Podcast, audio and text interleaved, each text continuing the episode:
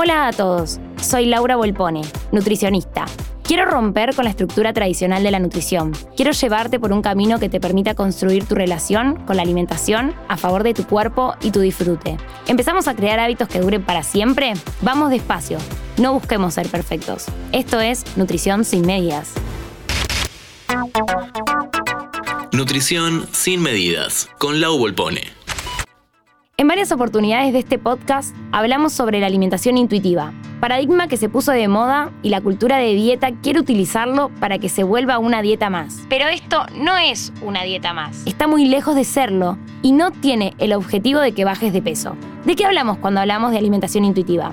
La alimentación intuitiva es un método creado por dos nutricionistas estadounidenses, Evelyn Tribol y Ellis Resch, en el año 1995. Este método, basado en evidencia científica y compuesto por 10 principios, promueve reconectarnos con nuestra intuición interna y con las señales de nuestro cuerpo, rompiendo con el círculo de dietas crónicas y sanando la relación con la comida.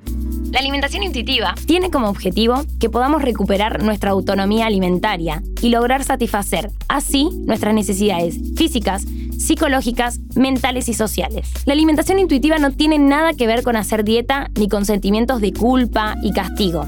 Es todo lo contrario. Entre sus beneficios están menor idealización de delgadez y mejor apreciación de tu propio cuerpo, el placer por comer y el aumento del bienestar, mayor conciencia de las señales corporales y menor riesgo de trastornos de la conducta alimentaria, estabilidad en el peso, menores niveles de triglicéridos y mayor nivel de colesterol bueno, variedad en el consumo de alimentos, etc.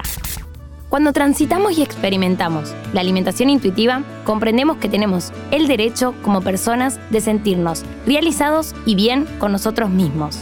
Esta perspectiva cambia muchas cosas en un momento en que la imagen corporal idealizada del cuerpo está más presente que nunca en los medios de comunicación y las redes sociales. La persona que se embarca en su vínculo con la comida a través de la alimentación intuitiva va atravesando distintas fases. La primera fase es estar listo. Esto significa que el paciente ha tocado fondo con las dietas y ya no quiere, no aguanta, no tolera hacer ninguna más. No todas las personas tienen que tocar fondo, pero tristemente la mayoría necesita esto para iniciar. La segunda es exploración. La persona tiene que entender que esto es un proceso. Es un proceso a largo plazo, que tiene cuestas arribas y va a depender de cada persona. Luego está la fase de cristalización. Empieza a ser más fácil hacerlo que no hacerlo. La cuarta fase es el despertar del comedor intuitivo, que es cuando los alimentos empiezan a tener el mismo valor moral y atractivo.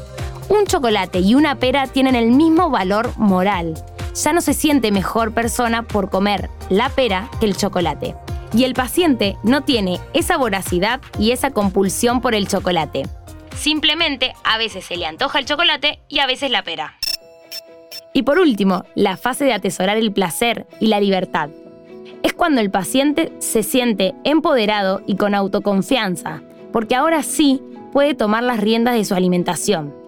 Él sabe que tiene la capacidad de tomar decisiones asertivas y de dirigir su alimentación en base a su experiencia, decisiones, gustos y preferencias. Se considera la alimentación intuitiva como la conducta alimentaria natural y saludable, en la que los profesionales de la salud, especialmente de la nutrición, deberíamos aspirar en nuestros consultantes. Puntos importantes para acercarte a una alimentación intuitiva. 1. Busca información de fuentes confiables. Busca profesionales no pesocentristas con enfoque de alimentación intuitiva. 2. Cuestiona las creencias y mensajes que has recibido sobre salud y alimentación. 3. Crea espacios seguros en tu entorno. Las redes sociales pueden ser un buen lugar para empezar, pero ojo, es necesario eliminar las cuentas que promueven dietas restrictivas o te desconectan del cuerpo. 4. Observa tu experiencia y cómo se encuentra en este momento tu relación con los alimentos y tu cuerpo. ¿Te gusta este podcast? Recordá puntuarnos en Spotify. Nos vemos en la próxima y si tenés dudas sobre esto y querés más, podés encontrarme en Instagram, Facebook y TikTok como arroba Nutrimentum. Encontrarnos en Spotify, Amazon Music, Apple Podcast y en www.interesgeneral.com.ar. Interés General Podcast desde el 2020, el único podcast que te acompaña todos los días en tu rutina diaria.